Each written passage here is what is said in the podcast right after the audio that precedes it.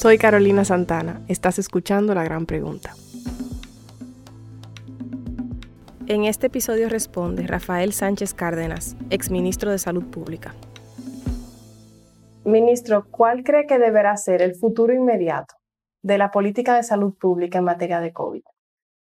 En materia de COVID hay dos dimensiones que hay que, hay que asumir. Lo primero es el manejo epidemiológico poblacional, de conducta social, que es el elemento clave para el corte de la transmisión que hemos estado mirando.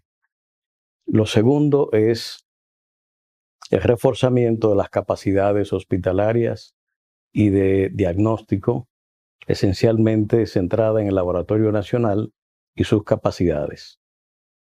Y el tercer elemento de recursos humanos técnicos, esencialmente en el área de salud pública y de epidemiología, en el Ministerio de Salud Pública y a nivel hospitalario. Yo creo que esas tres dimensiones son las acciones fundamentales a tomar en cuenta desde el punto de vista de salud.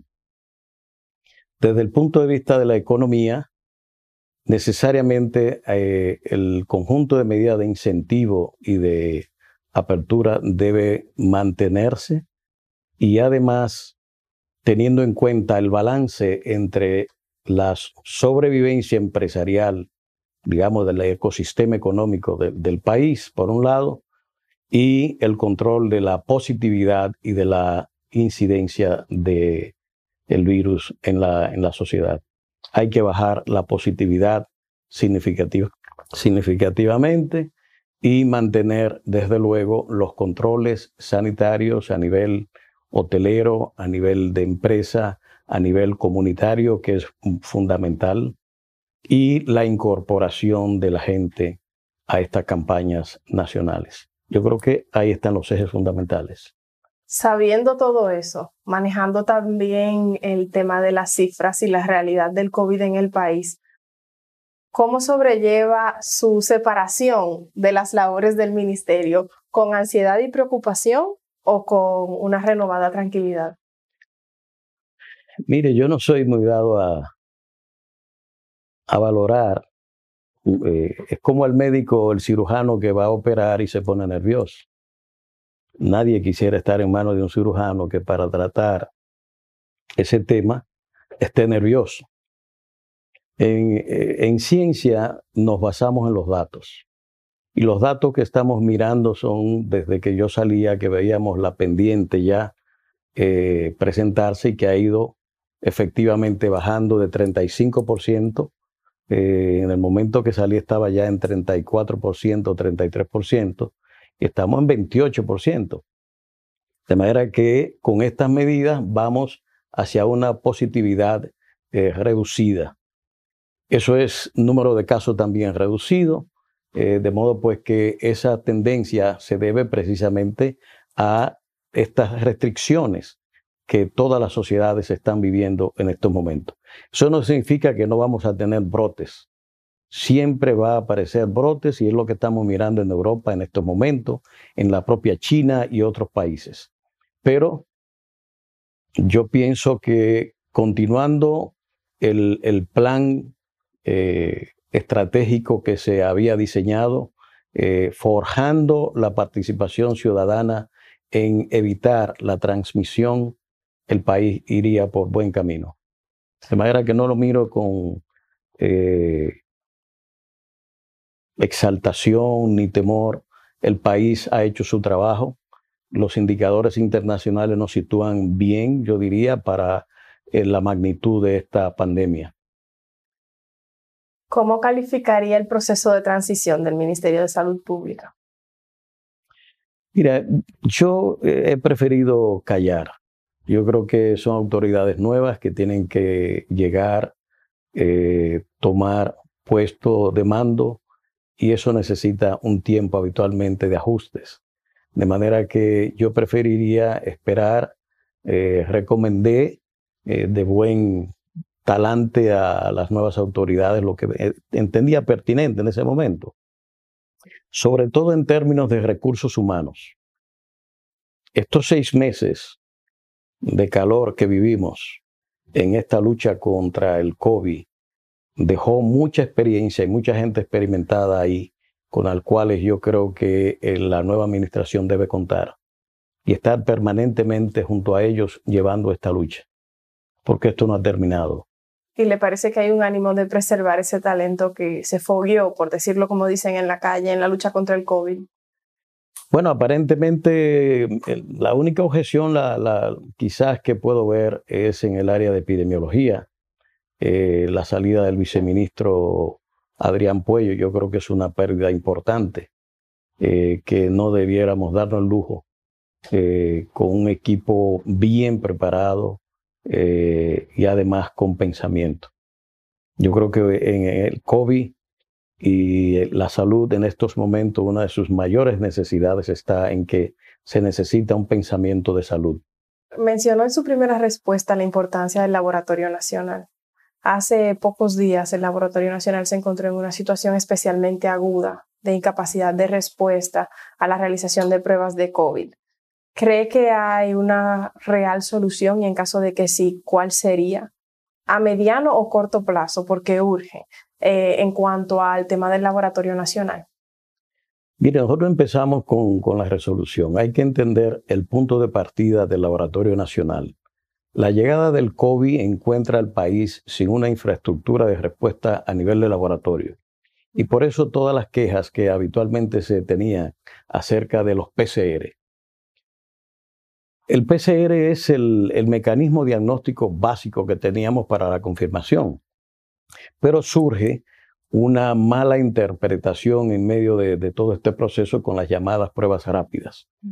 La gente se hacía una prueba rápida, empezó incluso con una comercialización al margen, eh, cobrando muchísimo dinero por una prueba que valía 10 dólares y se estaban cobrando 2 mil pesos.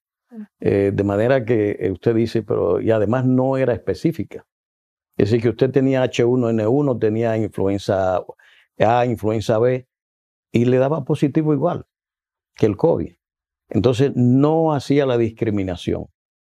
Por tanto, eso solamente se usa para lo que al final terminamos eh, ejecutando, que fue la encuesta serológica del país, en la cual esas enfermedades más el COVID determinamos mediante esa encuesta que se hace como una encuesta de opinión igual, pero con una muestra mucho mayor determinando que un 8% de la población ha tenido uno de estos procesos. Como es las primeras que tenemos ya un centro centinela en epidemiología, sabemos que van de 0.65 a 1.25 el rango de, de, incidencia anual. Entonces, si nos da 8 la encuesta, es de pensarse de que 7% de la población aproximadamente o 6.75 es la que ha padecido COVID en el país. A nivel mundial sabemos que el, el 80% cursa de manera asintomática o síntomas leves. Por tanto, es gente que ni siquiera llega a un hospital. Y esos son básicamente los jóvenes.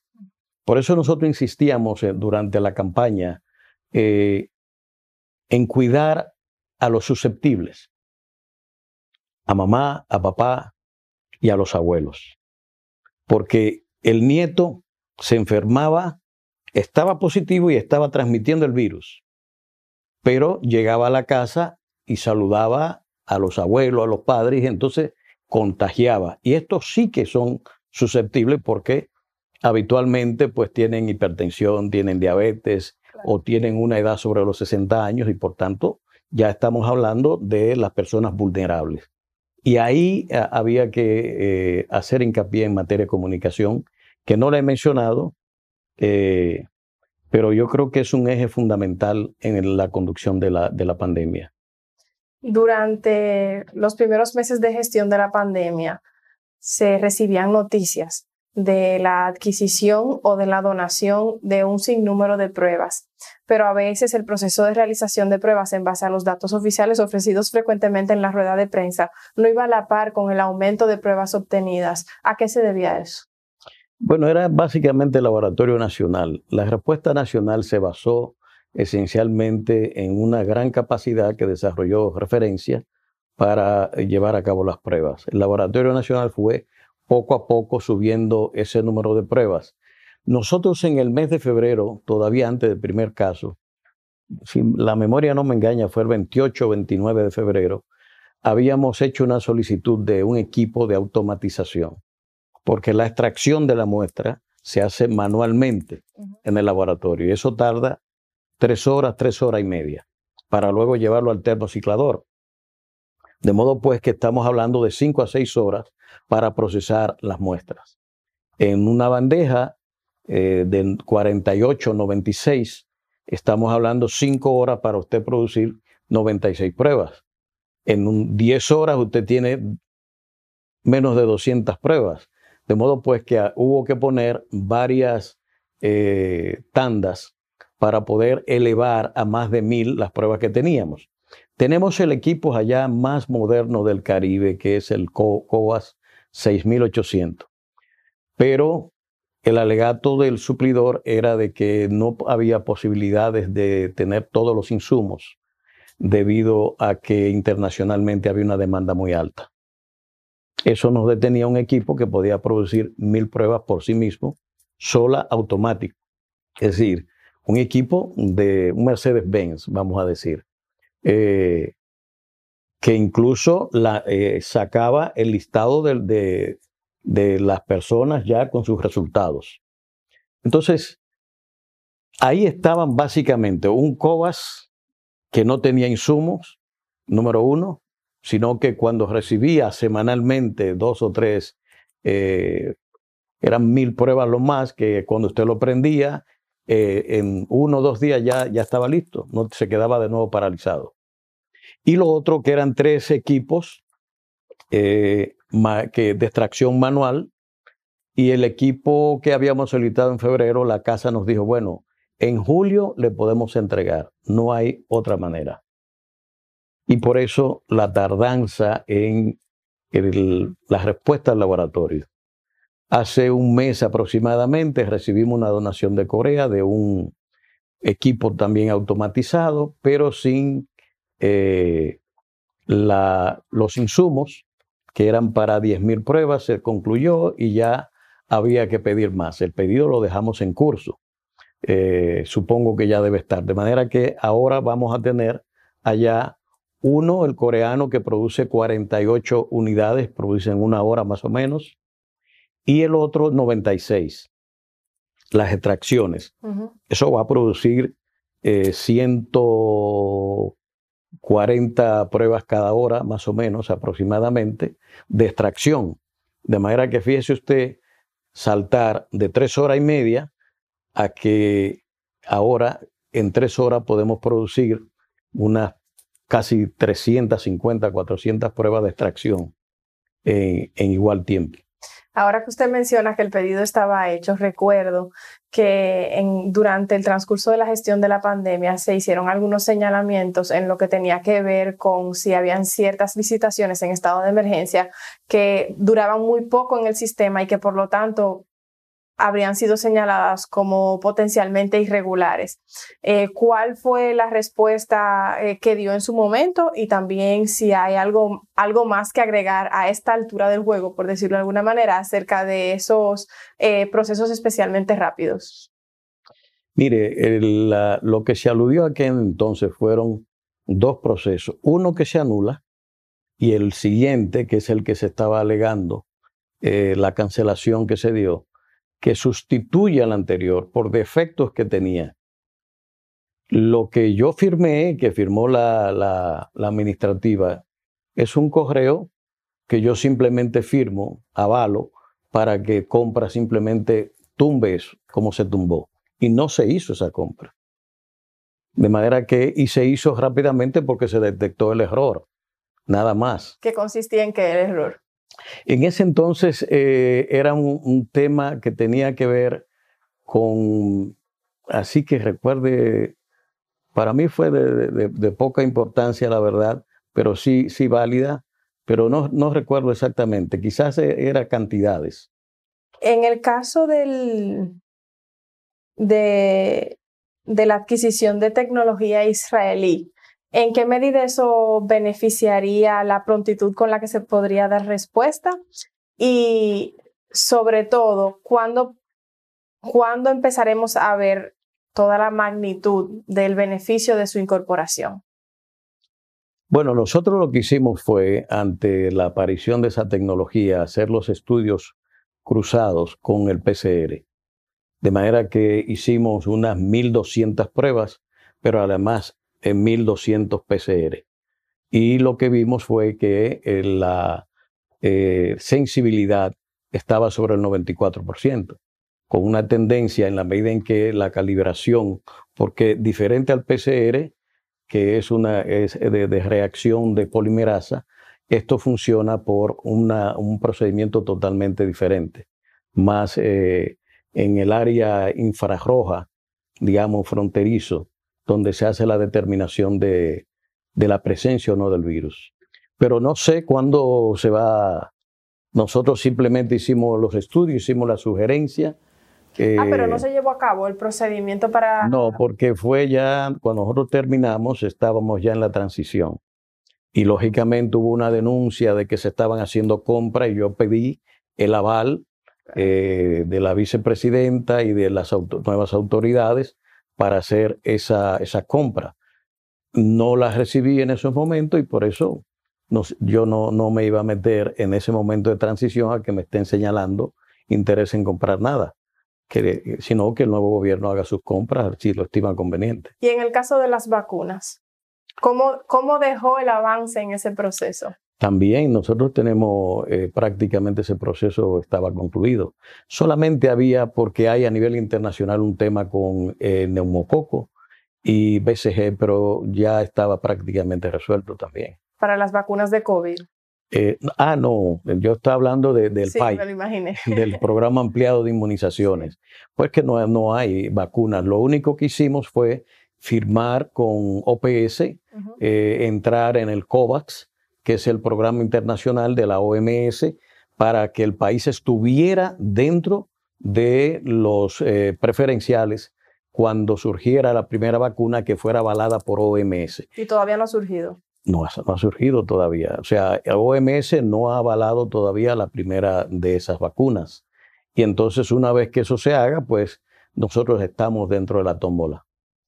Ministro, y si yo le dijese que tengo informaciones por parte del actual gobierno de que se ha firmado o, se ha confirmado, mejor dicho, la adquisición y pronta y o pronta recepción de vacunas para el país. ¿Tendría sentido técnico eso?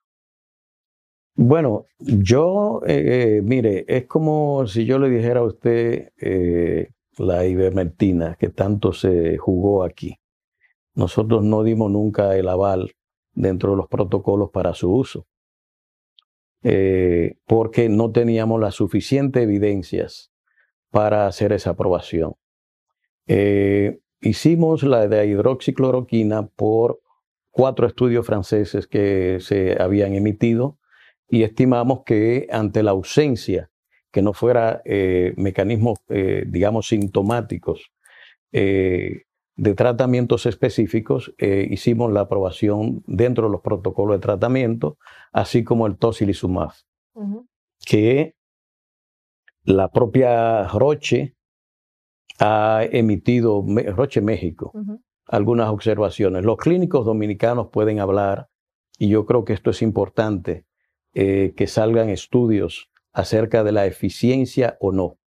Lo que tenemos comprobado es que sí, en muchos pacientes, el tocilizumab salvó muchas vidas en este país. Hay mucha gente que no va a entender nada de eso, ministro ni tocilizumab, ni Roche México, ni nada de eso. Llanamente, ¿qué significa? Que usted esté, por lo que percibo, reservándose eh, indicar si es un acierto o no hablar de una vacuna a estas, a estas alturas. Es que hablar, sí, podemos hablar. Lo que las vacunas todas, no importa cuál, necesita los avales internacionales suficientes para su uso. Y a, su juicio, hasta este hasta este momento no hay una vacuna que tenga el aval de, de la OMS. No la conozco. Hay estudios que van en fase 2, fase 3, pero no hay una, de manera conclusiva, La rusa, que es la que ha sido presentada, necesita ser eh, puesta a disposición los estudios de evaluación externa, porque esto es por pares. Es decir, yo hago la investigación, pero necesito un par eh, fuera de, de, mi país, de, mi empresa, para que lleve las investigaciones y las revisiones del lugar, de manera que pueda confirmar un segundo ese par que habitualmente es de la OMS, de que estamos en presencia de un producto ya que se pueda eh, reafirmar. Ok, entonces, viéndolo así, existiendo la vacuna rusa, esperando confirmación de par eh, y validación por parte de la OMS, ¿qué tiempo en su, en su experiencia y expertise puede tomar ese proceso de validación de esta vacuna que, digamos, ya está en un primer borrador? Hacer la, previsión, eh, yo no soy muy dado a adivinar, porque estamos hablando de, estudios biológicos que pueden en medio de, ellos encontrarse con problemas no determinados en el momento en que se están haciendo los ensayos cuando surgen. Y entonces eso se echa para atrás y necesita más tiempo. Desde mi punto de vista, no creo que antes de diciembre podamos tener una vacuna, eh, digamos, con todas las de la ley. Ministro, ¿hay a su juicio prueba científica suficiente que avale que las jornadas de fumigación son efectivas? ¿De fumigación de qué?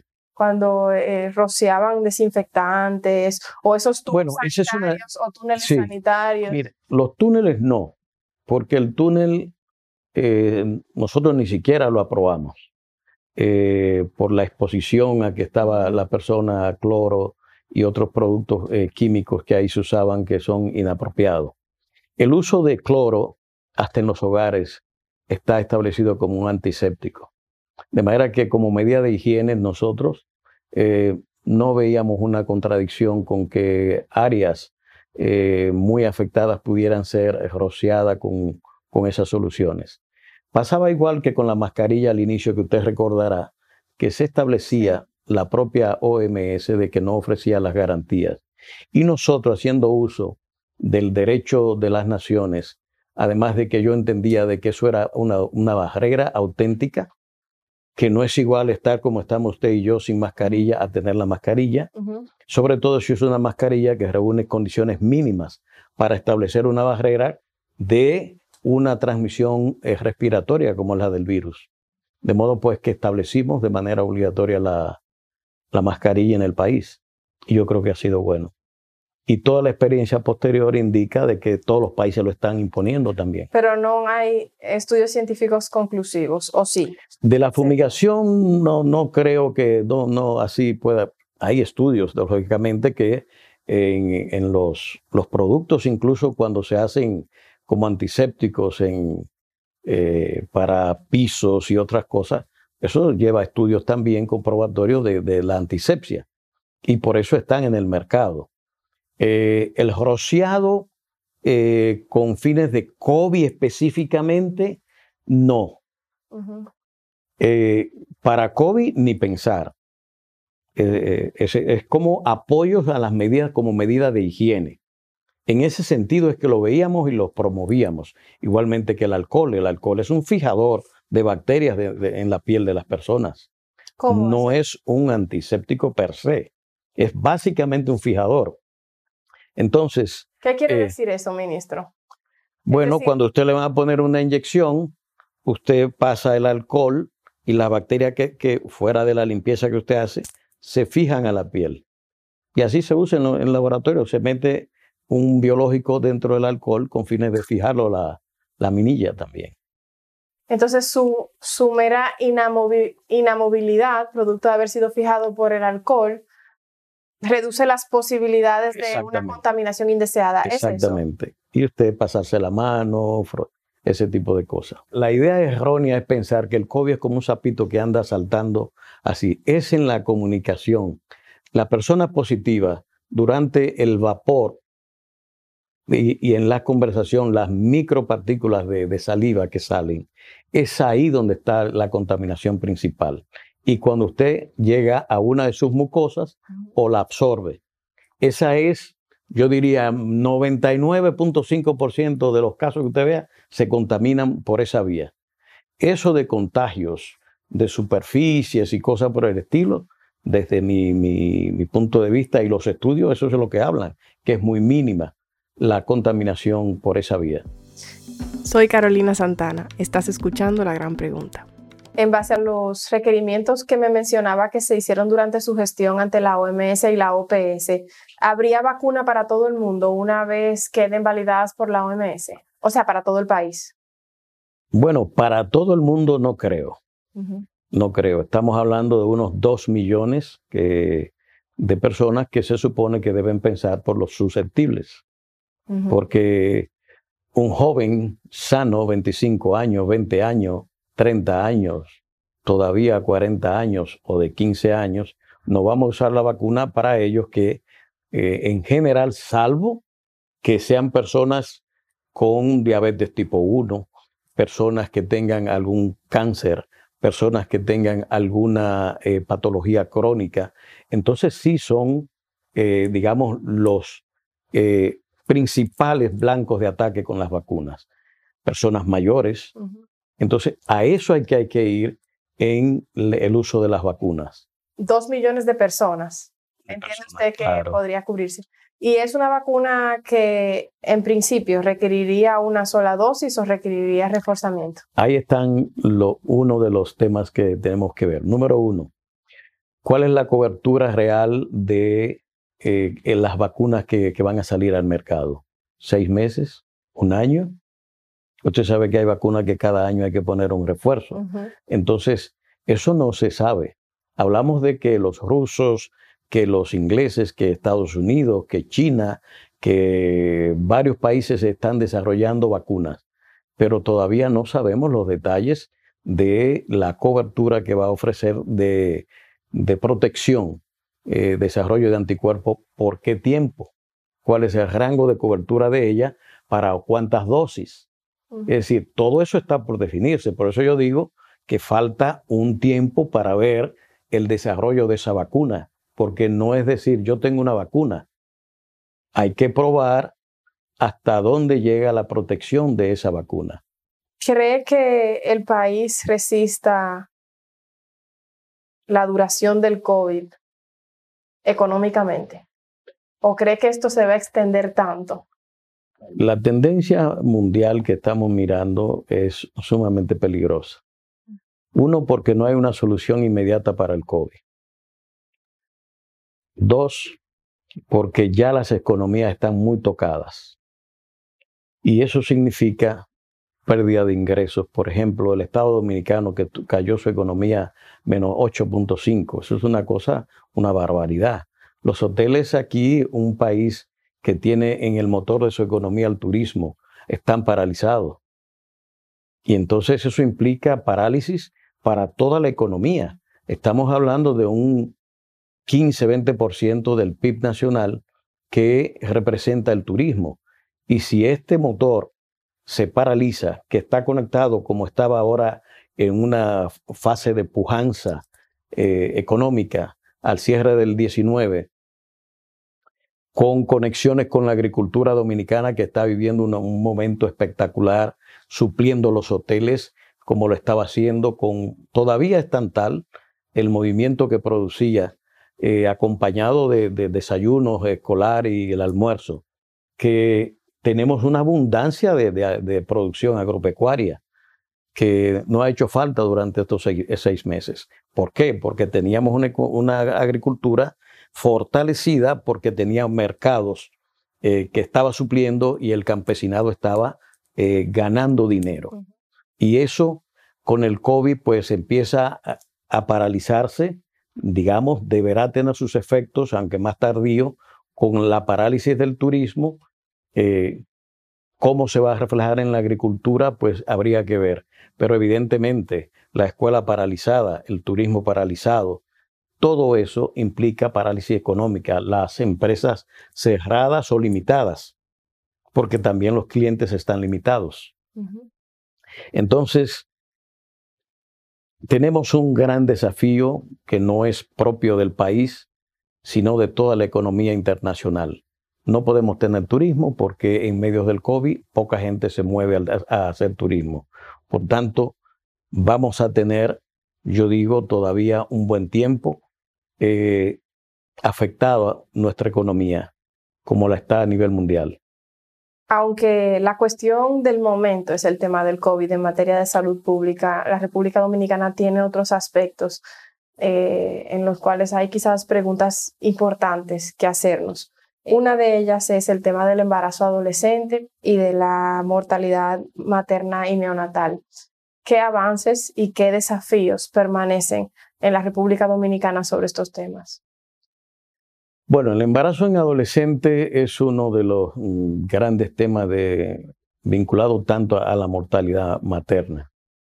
Eh, la mortalidad materna tuvimos un año 19 fantástico, con una reducción de unos 10 puntos en, ella, que hacía décadas que no se producía.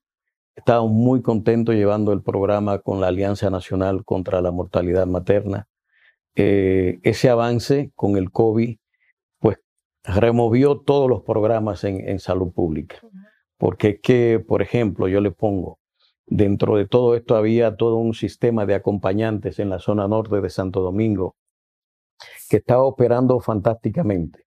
Cada 15 embarazadas tenían un acompañante responsable con teléfonos, comunicación, una, una APP con la cual se comunicaban y prácticamente en maternidades de los minas eh, esas mujeres tenían una, un acceso, una facilidad para llevar eh, la comunicación con, con, sus embarazadas.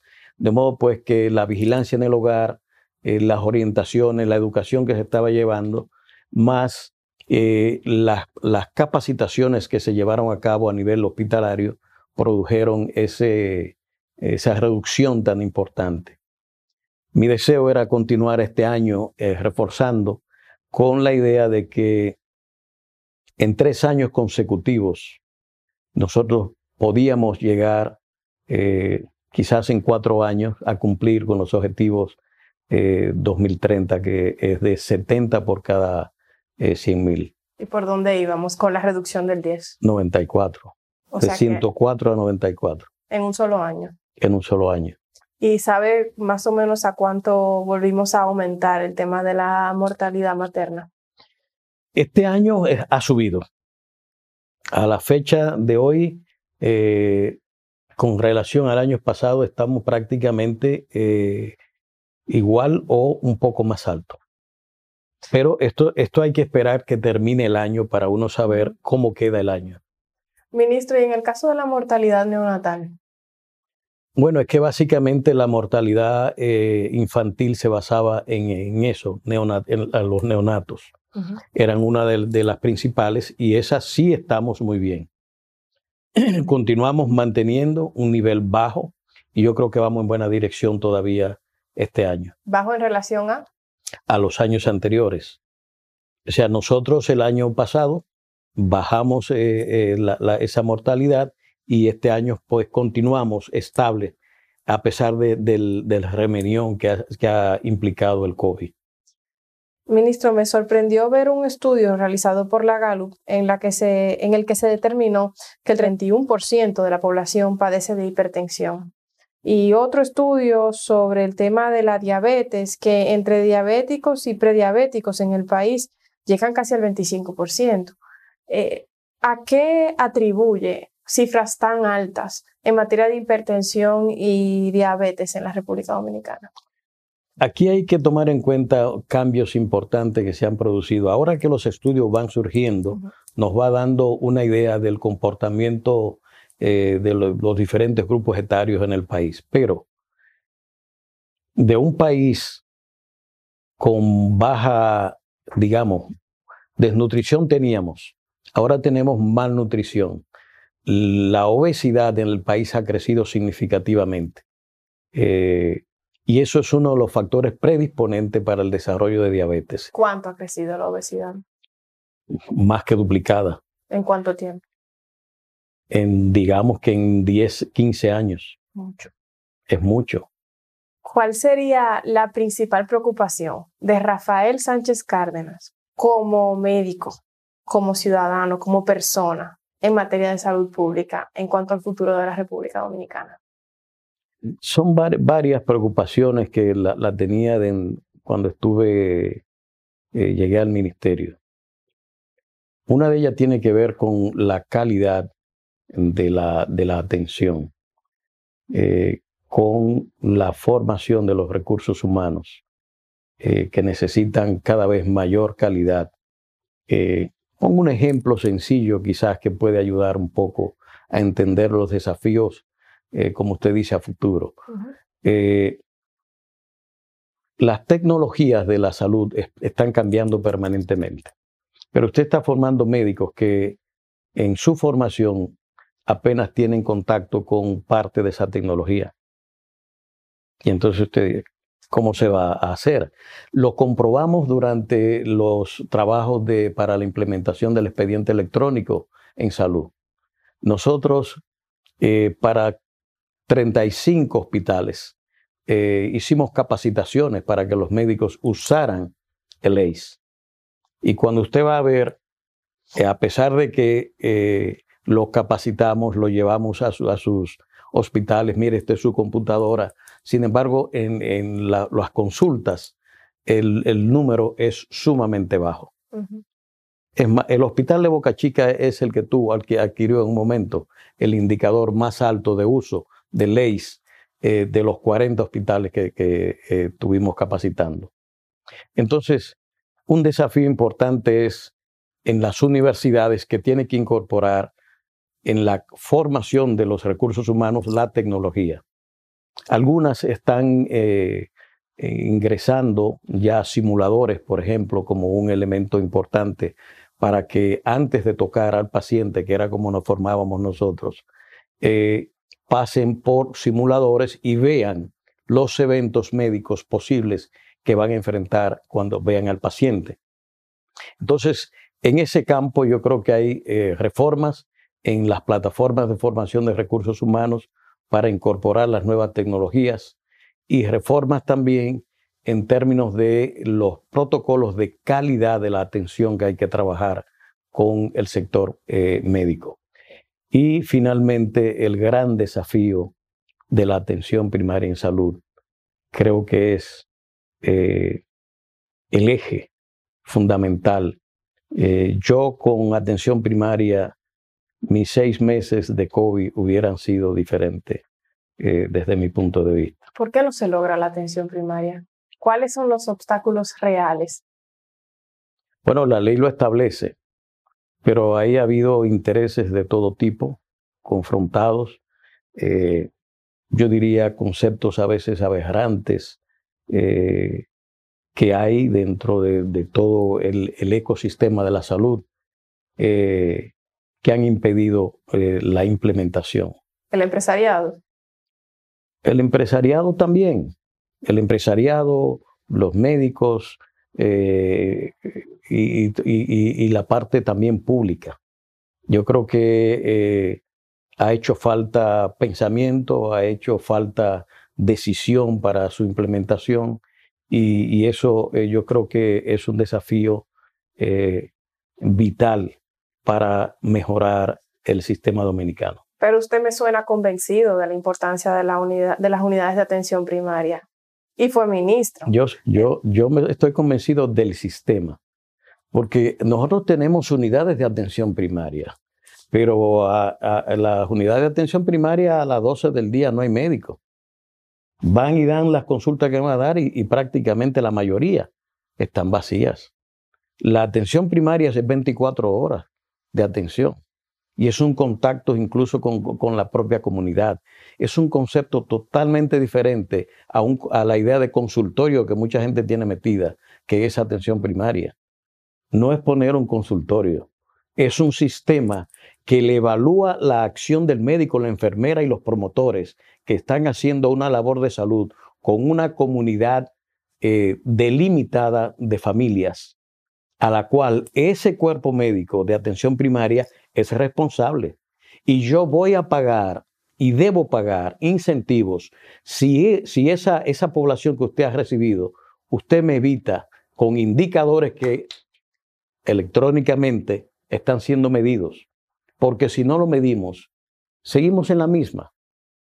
Entonces no basta la voluntad del Estado, por ejemplo, para garantizar que esta red de atención primaria pueda ponerse en marcha.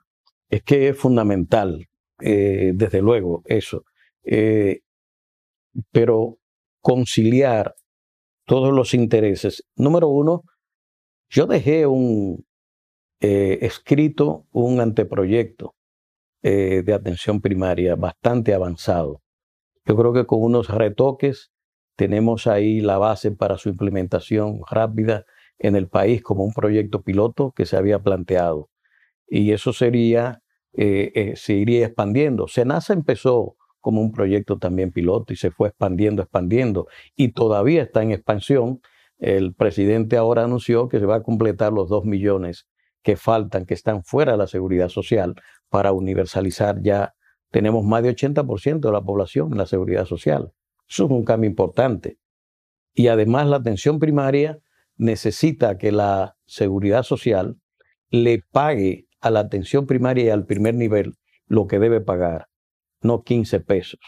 Ministro, todo lo que me comenta me suena muy parecido a lo que se ha hablado por mucho tiempo acerca del plan básico de salud y el plan de servicios de salud y su a veces escasa cobertura sobre algunos temas que son integrales para la salud de, los dominicanos y las dominicanas, como es el caso, por ejemplo, de la salud mental. ¿Cuál cree que es el principal desafío para la ampliación y adecuación del PBS y del PDSS? Mire, eh, ambos se modificarían y están para mí, están en, en, relación al tema de atención primaria. Las ARS no pueden argumentar si me están capitando en atención primaria, donde voy a tener una cobertura mucho mayor y además estoy midiendo la acción y la calidad de prestación que usted está haciendo si los mil hipertensos que usted tiene este año no ha tenido un infarto o un accidente cerebrovascular porque usted mantiene controlado, no ha tenido un shock diabético porque usted lleva también el seguimiento de su paciente que ha bajado el número de shock que ha tenido allí. Si las embarazadas que tiene no están muriendo por eh, eclampsia porque usted lleva su control adecuado, de manera que usted sus indicadores lo va mejorando en, en base a esa población adscrita que usted tiene. Pero eso hay que pagarlo.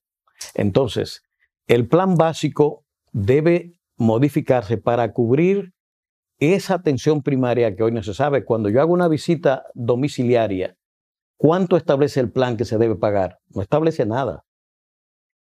Entonces, por eso veo que la modificación tiene que ir acorde con el nuevo sistema de atención primaria, en la cual este se va a convertir junto al primer nivel en el foco de inversión principal que tenemos que hacer para bajar los indicadores, controlar a nivel de población, aumentar el nivel de prevención que tenemos, porque nuestros promotores, los médicos, las enfermeras de atención primaria con su población van a vacunar, van a higienizar, van a educar, van a tener una acción más directa, más cercana a la población en sus controles.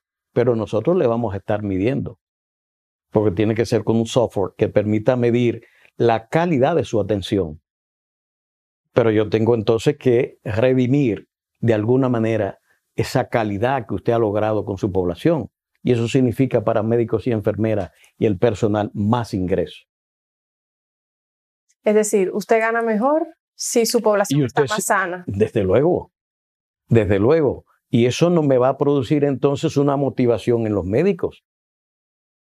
Porque un médico que hoy gana 40 mil, 45 mil pesos puede ganar 70, 80 mil. No va a trabajar con el mismo gusto. Estaría preocupado por qué está pasando con don Juan, que es hipertenso, que tiene 75 años, por ver cómo va su presión o su diabetes. Porque cada casito me lo están midiendo. Y eso está a la mano. Eso está a la mano ya de la tecnología. Y eso sería no solamente del punto de vista de la humanización del servicio, que sería humanizar los servicios de salud ya es una ganancia extraordinaria, pero eficientizar esa prestación de servicio con calidad, con medición, con indicadores, yo creo que ese es el camino. Sinceramente, ¿entiende que fue un desacierto la remodelación de tantos hospitales, 56 hospitales a la misma vez el gobierno pasado? Eso lo, admitió el propio gobierno. Yo creo que fue un error. Nosotros lo admitimos. Fue un error ese esa, eh, abordaje de esa manera. Eso no, no, no, nadie ha hecho defensa de eso, pero ya estábamos metidos. Entonces, aquí no se trata de quejarse, cuando usted ya cometió ese error, pero ya tiene en el suelo, digamos, el caballete, pues usted lo que tiene que pensar es cómo voy a, a, cobijar mi, mi, cosa de nuevo. Eh, y se trata de, ir planteando y yo creo que eh, el gobierno al final pues ha cumplido con la remodelación prácticamente de todos los hospitales.